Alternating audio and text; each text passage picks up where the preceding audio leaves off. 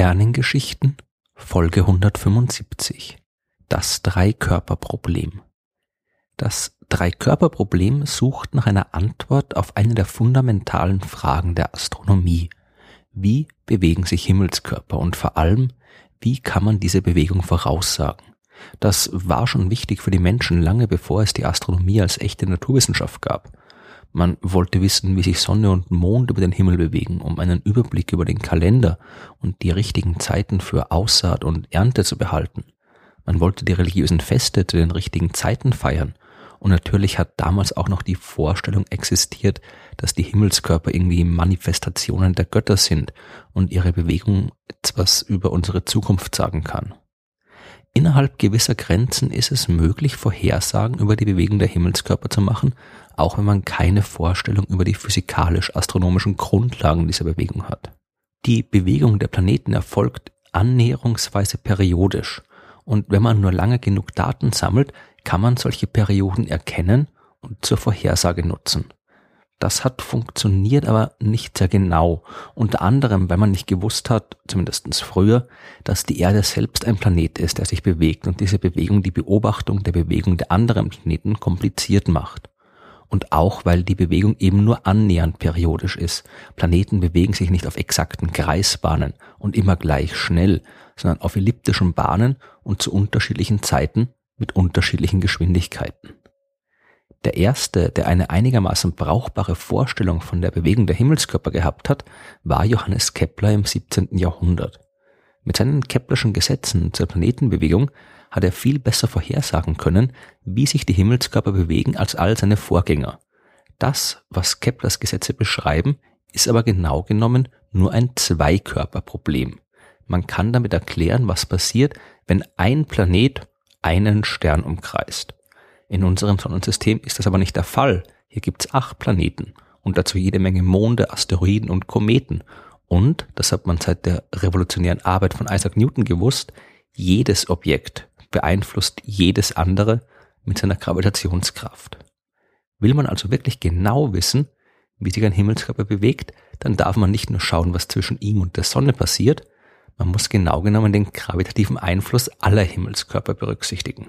Aber das sollte ja eigentlich kein Problem sein. Immerhin hat Isaac Newton ja nicht nur erkannt, dass die Gravitation universal ist und zwischen allen Himmelskörpern wirkt, sondern auch mathematische Gleichungen gefunden, mit denen sich der Gravitationseinfluss beschreiben lässt.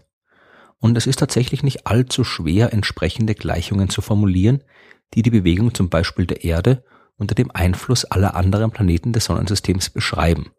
Die Gleichungen aufzuschreiben ist aber nur der erste Schritt, als nächstes muss man sie auch noch lösen. Beim Zweikörperproblem ist das leicht möglich. Betrachtet man nur die Sonne und einen Planeten und löst die Gleichungen, die aus Newtons Theorie folgen, dann erhält man exakt die Gesetze, die auch schon Kepler gefunden hat. Sobald man einen dritten Körper mit reinbringt, wird die Sache aber nicht nur schwieriger, sondern nahezu unmöglich. Rein intuitiv kann man auch verstehen, warum das so ist. Stellen wir uns die Erde, die Sonne und zum Beispiel den Mars vor. Die Sonne hat von allen die größte Masse und daher auch den größten gravitativen Einfluss. Deswegen bewegen sich auch Mars und Erde um die Sonne herum. In erster Näherung kann man dieses Dreikörperproblem als zwei Zweikörperprobleme betrachten. Die Gravitationskraft der Sonne führt dazu, dass sich die Erde in einer leicht elliptischen Bahn um sie herum bewegt. Und die Gravitationskraft der Sonne führt dazu, dass sich der Mars in einer leicht elliptischen Bahn um sie herum bewegt. Natürlich üben sowohl der Mars als auch die Erde gravitative Störungen auf die Sonne aus. Aber weil die Masse der Planeten im Vergleich zur Sonnenmasse so gering ist, passiert da nicht viel. Die Sonne wackelt ein bisschen, aber mehr geschieht nicht. Verlässt man die Näherung und betrachtet die gesamte Situation, wird es schnell kompliziert. Wie genau die Bahn der Erde um die Sonne aussieht, hängt unter anderem vom Abstand zwischen den beiden Himmelskörpern ab. Aber die Erde wird im Dreikörperproblem ja auch vom Mars beeinflusst. Dieser Einfluss ist zwar klein, aber vorhanden. Der Mars sorgt also dafür, dass sich der Abstand zwischen Erde und Sonne ein klein wenig ändert. Damit ändert sich aber auch die Stärke der Anziehungskraft zwischen Sonne und Erde und damit auch die Bahn der Erde um die Sonne. Das aber wiederum führt zu einer Veränderung in der Anziehungskraft zwischen Erde und Mars, zu einem veränderten Abstand zwischen Sonne und Erde und so weiter. Und das Gleiche gilt natürlich auch umgekehrt für den Einfluss der Erde auf den Mars. Es ist eine unendliche Reihe von gegenseitiger Beeinflussung, bei der absolut nicht klar ist, wie man die Sache auflösen soll. Die intuitiven Schwierigkeiten beim Verständnis der wechselseitigen Beeinflussung von drei Himmelskörpern spiegeln sich auch in ganz konkreten mathematischen Schwierigkeiten wider, die auftreten, wenn man versucht, die entsprechenden Gleichungen zu lösen. Auf diese Details will ich jetzt gar nicht näher eingehen. Vielleicht gibt es dazu mal eine eigene Folge der Sternengeschichten. Jedenfalls ist es den Wissenschaftlern nicht gelungen, das Dreikörperproblem mathematisch zu lösen. Man hat es lang genug probiert, wie ich in Folge 96 der Sternengeschichten erzählt habe, wurde für die Beantwortung dieser Frage im 19. Jahrhundert sogar ein Preis ausgesetzt und der große Mathematiker Henri Poincaré hat probiert, den zu gewinnen. Er hat ebenfalls keine Lösung gefunden, aber er hat herausgefunden, dass es mathematisch unmöglich ist, das Dreikörperproblem zu lösen. Gleichzeitig mit dieser Erkenntnis hat er die Grundlagen der Chaostheorie entwickelt und seitdem wissen wir, dass bestimmte dynamische Systeme so komplex sind, dass sie mit klassischen Methoden nicht vorhersagbar sind. Und unser Sonnensystem gehört dazu. Heute verwendet man Computersimulationen, um die Bewegung von Himmelskörpern vorherzusagen, wie ich in Folge 9 der Sternengeschichten ausführlich erklärt habe. Aber trotzdem haben die Wissenschaftler nicht aufgehört, sich Gedanken über das Dreikörperproblem zu machen. Sie haben einerseits verschiedene Variationen dieses Problems entwickelt, die zwar die Realität nicht mehr ganz exakt beschreiben, aber doch noch so gut, um innerhalb gewisser Grenzen brauchbare Vorhersagen machen zu können. Lösungen für solche eingeschränkten Dreikörperprobleme wurden im Laufe der Zeit einige gefunden. Zum Beispiel in Form der Lagrange-Punkte, die ich in Folge 31 der Sternengeschichten beschrieben habe. Interessanterweise ist es dann aber sogar doch noch gelungen, das Dreikörperproblem selbst zu lösen. So irgendwie zumindest. Das, was das Dreikörperproblem unter anderem so schwierig macht, sind nahe Begegnungen oder gar Kollisionen zwischen Himmelskörpern. Je näher sich zwei Objekte kommen, desto stärker wird die Gravitationskraft zwischen ihnen und desto größer werden auch die Probleme, die ich vorhin beschrieben habe. Aus mathematischer Sicht wird die Gravitationskraft unendlich groß, wenn der Abstand zweier Himmelskörper bei einer Kollision gleich Null wird. In den Gleichungen taucht dort dann eine Division durch Null auf und damit hat die Mathematik ja generell ein Problem.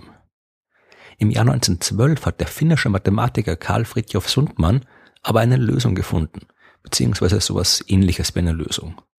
Er konnte eine Lösung für die Gleichungen des Dreikörperproblems angeben, aber nur in Form einer sogenannten unendlichen Reihe, also einer Summe, die aus unendlich vielen Zahlen gebildet wird. Das ist nicht so seltsam, wie es klingt, wenn man zum Beispiel berechnen will, wie viel eins plus ein Halb plus ein Viertel plus ein Achtel plus ein Sechzehntel plus ein Zweiunddreißigstel plus und so weiter ist, dann kann man diese Reihe unendlich lange fortsetzen. Aber jede Zahl in dieser Summe ist kleiner als die vorherige ein 32. ist kleiner als ein Sechzehntel, ein Sechzehntel ist kleiner als ein Achtel und so weiter.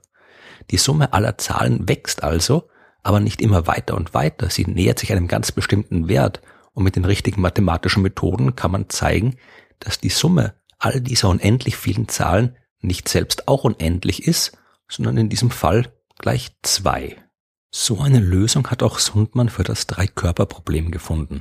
Er hat gezeigt, dass auch hier eine Reihe unendlich vieler Zahlen existiert, die sich am Ende nicht zu unendlich aufaddieren, sondern eben zur Lösung der Gleichung. Aber, und das ist ein großes Aber, aber richtig viel anfangen kann man mit der Lösung nicht. Sumpmanns Technik funktioniert nur, wenn man von Anfang an voraussetzt, dass Himmelskörper nicht miteinander kollidieren dürfen.